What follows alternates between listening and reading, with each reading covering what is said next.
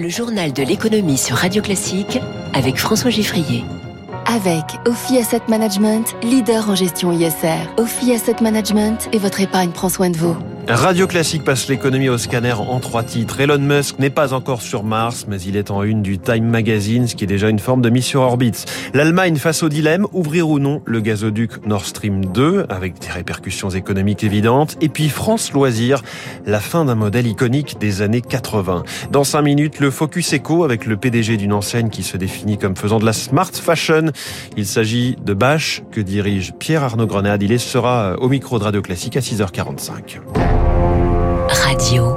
Classique.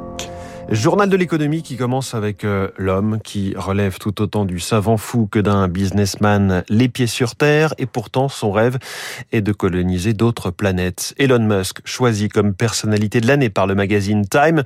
Bonjour Eric Mauban. Bonjour François, bonjour à tous. Une distinction très recherchée qui va donc cette année à l'homme devenu le plus riche du monde. Voilà, alors euh, comme le dit le rédacteur en chef du Time, la personnalité de l'année est un marqueur d'influence. Et qui de mieux qu'Elon Musk pour l'incarner? L'homme d'affaires visionnaire a marqué l'année par ses réussites et sa capacité à attirer l'attention. Ses initiatives, considérées il y a quelques années comme loufoques, ont connu des succès qui imposent le respect. Tesla, le fabricant de voitures électriques, est devenu bénéficiaire l'an dernier. La grande fierté d'Elon Musk est d'avoir montré l'exemple aux autres constructeurs automobiles et d'avoir ainsi accéléré la transformation du secteur.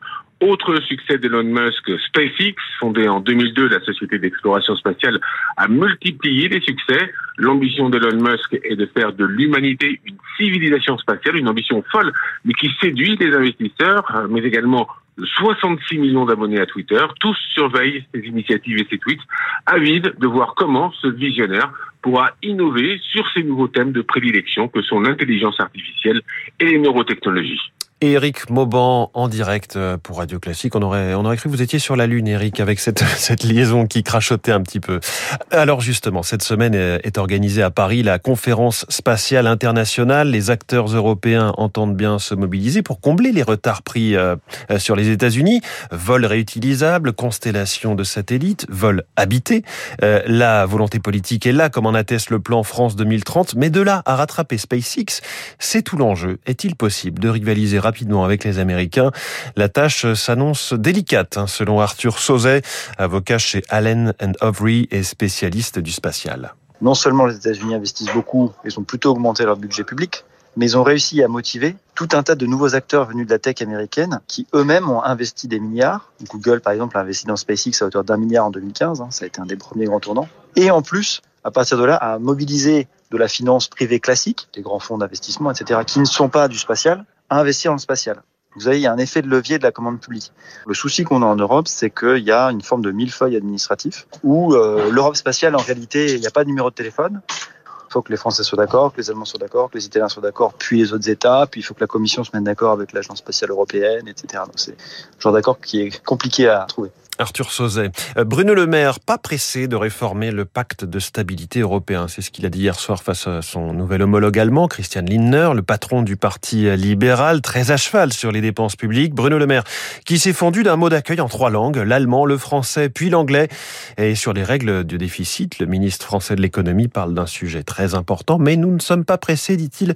S'il faut plus de temps pour lancer les bases d'un compromis, nous prendrons plus de temps, a-t-il répondu à une question qui, qui soulignait une calendrier un peu étriqué avec l'élection présidentielle française au mois d'avril. La culture financière des Français s'améliore, mais elle reste euh, perméable aux arnaques. C'est ce que révèle une enquête de la Banque de France. L'intérêt des Français pour l'économie a grimpé ces trois dernières années, passant de 32% euh, disant s'y intéresser, s'intéresser au débat économique, 32% à 41% aujourd'hui dans cette euh, nouvelle édition. Plus surprenant, la majorité des Français affirment n'avoir qu'une idée approximative du montant de leurs dépenses mensuelles, même si 80 83% affirment régler leurs factures à temps.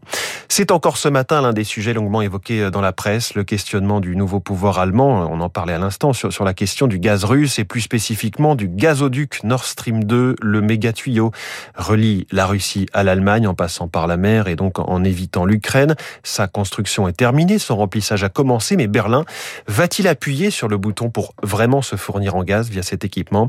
Olaf Scholz, le nouveau chancelier, maintient le suspense coalition est partagée. Le sujet euh, met la pression. C'est justement euh, le sujet qui met la pression, c'est l'Ukraine et les mouvements de troupes, russes, à la frontière. Céline Bayou est chercheuse à l'INALCO et rédactrice en chef de la revue Regard sur l'Est. Les Verts, avant les élections, avaient annoncé qu'ils étaient euh, arc-boutés contre Nord Stream 2. Il faut voir maintenant s'ils le seraient toujours, enfin, quelle est leur position.